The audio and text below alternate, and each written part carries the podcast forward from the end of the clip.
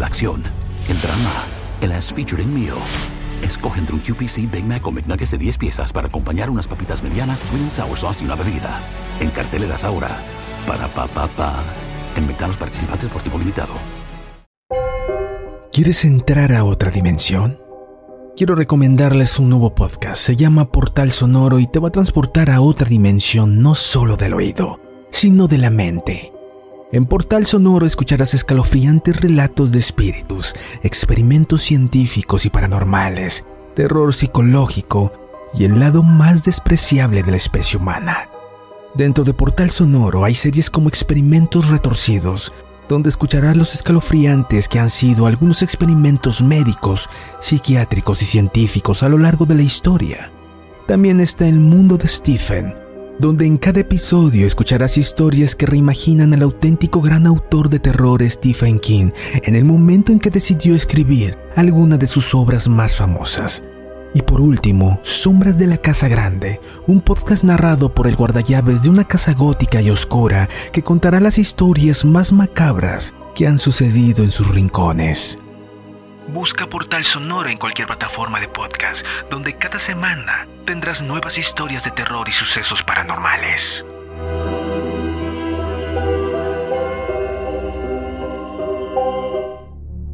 El caso de Lorena ya casi no sale en los periódicos. Ya no es noticia. Ahora interesan más otras cosas. Ni siquiera el viejo del kiosco lo comenta. Ya no existes, Lorena. Tampoco existe el pobre cerdo al que corté el cuello con mi cuchillo. Realmente se lo cortó él mismo. A estas alturas ya estará empezando a descomponerse. Ahora mismo su cadáver desprende un hedor nauseabundo, como toda la vida que llevó. Estoy en el trabajo. Decido salir de allí. Llevo cuatro horas seguidas trabajando sin parar, revisando páginas y páginas llenas de garabatos y mirando una pantalla de ordenador. Escucho idiotas cerca de mí que hablan estupideces banales, así que bajo a tomar algo a un bar cercano. Entro en el local. Espero apoyado en la barra. La misma camarera de siempre. Se acerca a mí. Antes de que diga nada, pido un café con leche. Hay dos tipos cerca de mí, hablando. Escucho su conversación.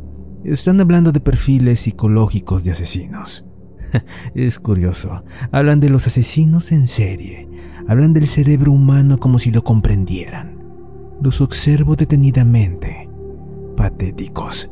Están hablando del comportamiento del hombre, de su complejidad, entre trago y trago de cerveza. Cada uno tiene un bocadillo en la mano. Casi no saben hablar. Son como monos.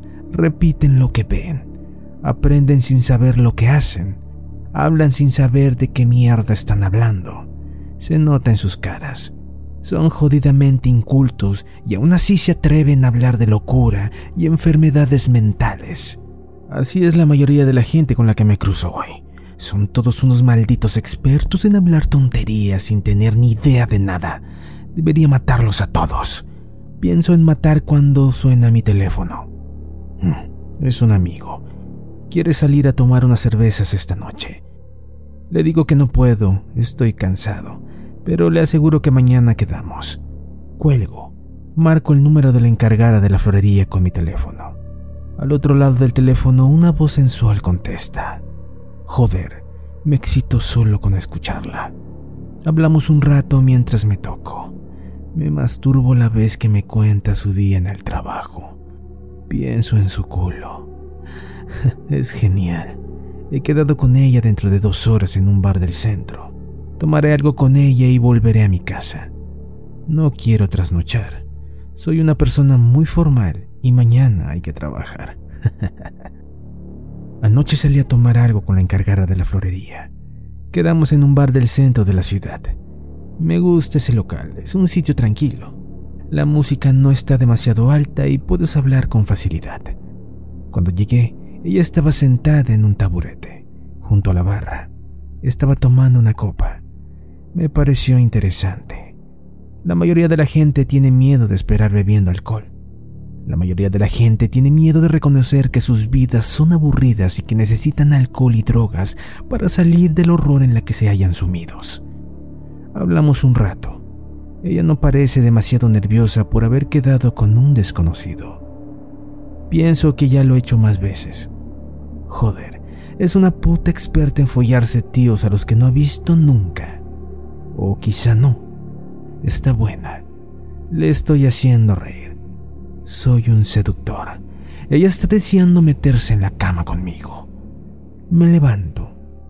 Voy al baño. Antes de entrar me giro y la miro. Ella se ha levantado también. Está justo detrás de mí. Entramos juntos. Está detrás de mí. Rodea mi cuerpo con sus manos y comienza a tocarme el pecho, la cintura, el pene. Me giro, cerramos la puerta y comienzo a besarla. Meto mi mano debajo de su pantalón. Me gusta esa clase de pantalones ajustados elásticos. Mi mano penetra perfectamente. La toco. Gime. Zorra. Está empapada. No necesita demasiado para calentarse. Con un movimiento violento le doy media vuelta. Bajo sus pantalones con mis manos. Aparto la tanga con mis dedos y meto uno de ellos en su vagina. Sigue gimiendo. Quiere que la coja ya. Me pongo un condón y se la meto. La follo. Ella apoya sus manos en la pared. La empujo. Rabia, ira. Con cada empujón que doy, ella gime un poco más alto. Toco sus pechos con mis manos rodeando su cuerpo. Follo Agarro sus muñecas. Está entregada a mí. Cada vez me muevo más rápido. Ella se mueve conmigo. Seguimos y seguimos hasta el final. Me corro. Ella también se corre. Nos quedamos quietos y lentamente me aparto. Ella se gira. Se sube el pantalón y antes de que yo me lo pueda subir, se arrodilla delante de mí. Me mira, se mete mi pene en la boca y lo chupa. Para y me mira. Esto es para limpiarte, me dice. Salimos del baño. La camarera nos mira. Me acerco a la barra y le pido una copa para mi amiga y un refresco para mí. Le guiño el ojo. La camarera parece algo azorada. Está nerviosa. Sonrío. Vuelvo con la chica. El resto de la noche hablo de estupideces, trabajo, amigos, banalidades. Folla bien, pero le preocupan las mismas tonterías que el resto de la gente. Vuelvo solo a casa. Esa noche dormiré bien. Me ha gustado quedar con ella. Ella se ha ido a su casa en taxi. No quise ir con ella. Mañana tengo un viaje de trabajo a las 8 de la mañana. Mentí. Joder, puta. No pretendas casarte conmigo por un buen polvo, pensé. Llego a mi casa y me ducho. No puedo soportar el olor del humano en mi cuerpo perfecto. Después me echo en la cama y duermo. Mañana será un día largo. Cuando sonó el despertador esta mañana estaba profundamente dormido. Quizá por eso tardé algo más de lo normal en salir de la cama. Anoche llegué realmente cansado a casa. Mientras me preparo para salir de casa, Pienso en aquella chica. Joder, espero que no esperen nada de mí. Tengo una labor más importante en mi vida que dedicarme a follar con ella por las esquinas. Salgo de casa. Es viernes. La gente parece más contenta los viernes. Todos están jodidamente podridos por dentro y saben que el fin de semana pueden dedicarlo a intentar hacer parecer que sus vidas son algo más que el trabajo. Idiotas todo es pura pantomima. En el trabajo todos intentan alardear de sus planes para los próximos dos días. Pescar, andar por el campo, quedar con los amigos.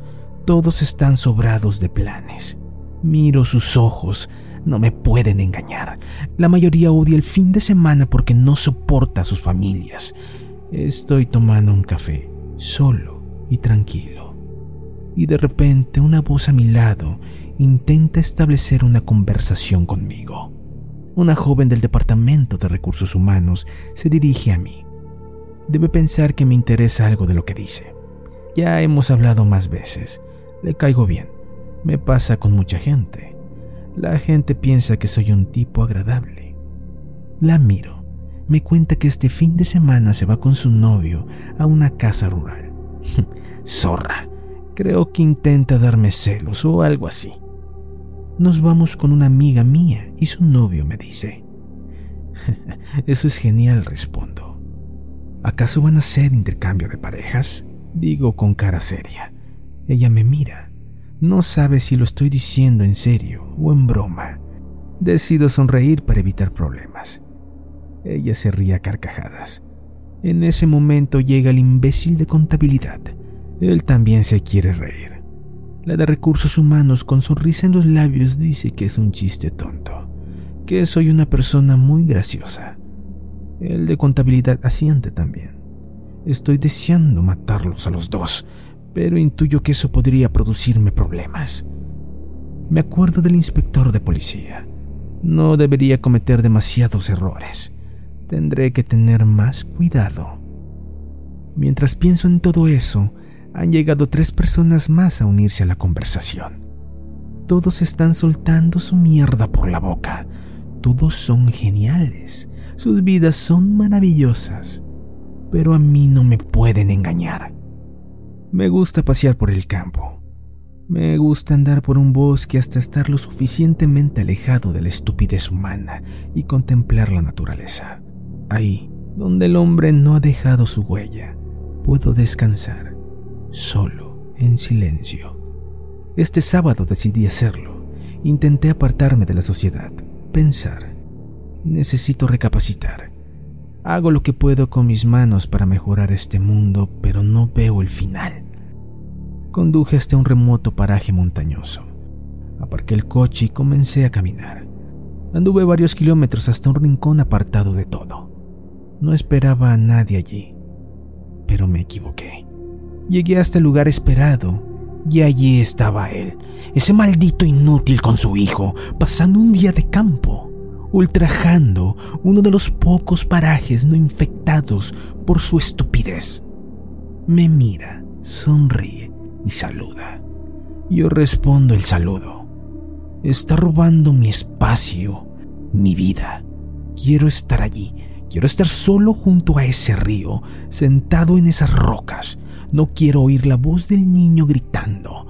Quiero escuchar el agua caer por esa cascada de dos metros de altura. Maldito, estoy furioso. El niño se aleja un poco. El padre enseguida le grita para que no se aleje. Tiene miedo de que se caiga por la pequeña cascada. El pequeño tendrá unos 10 años. Se acerca al borde y riendo comienza a orinar. Miro al padre. Se ríe. Niños, me dice. Imbécil. Niños, digo yo. Espero sentado sobre las rocas. Dejo pasar el tiempo observando, meditando. Estoy cada vez más desquiciado. Necesito estar allí solo. Es mi puto sitio, gordo de mierda.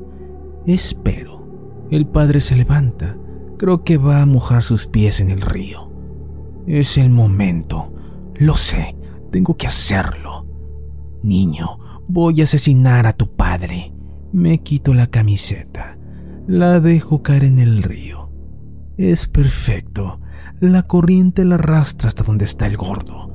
Me levanto y voy rápido hasta ahí. El gordo se gira. Ve la camiseta y me mira. No te preocupes, yo la paro, me dice sonriendo. Se agacha para recogerla. Muchas gracias, imbécil, pienso mientras me abalanzo sobre él. Le empujo. Pierde el equilibrio y cae de espaldas sobre el agua. Me mira asustado. Creo que intenta balbucear algo, pero le entra agua en la boca. Tomo una roca del fondo del río y golpeo su cabeza con todas mis fuerzas. Escucho crujir algún hueso del cráneo, pero sigue vivo. Vuelvo a golpear. La sangre me salpica. Golpeo, golpeo, siempre en la cabeza. Crujir de huesos. Golpeo. Le miro. No se mueve. Sumerjo su cabeza en el agua y espero. Un minuto. Dos minutos. Está muerto. El niño ha visto toda la escena. Está a un par de metros de mí paralizado. Me acerco a él con la roca en la mano. Es incapaz de correr. Basta un solo golpe. Cae desplomado. Hundo su cabeza en el agua. Me aseguro. Está muerto. Empujo los dos cuerpos. Caen por la cascada. Dejo caer la piedra resbalando junto al torrente de agua. Recojo mi camiseta. Ahora podré descansar tranquilo. Me siento junto al río y disfruto de un gran día de campo.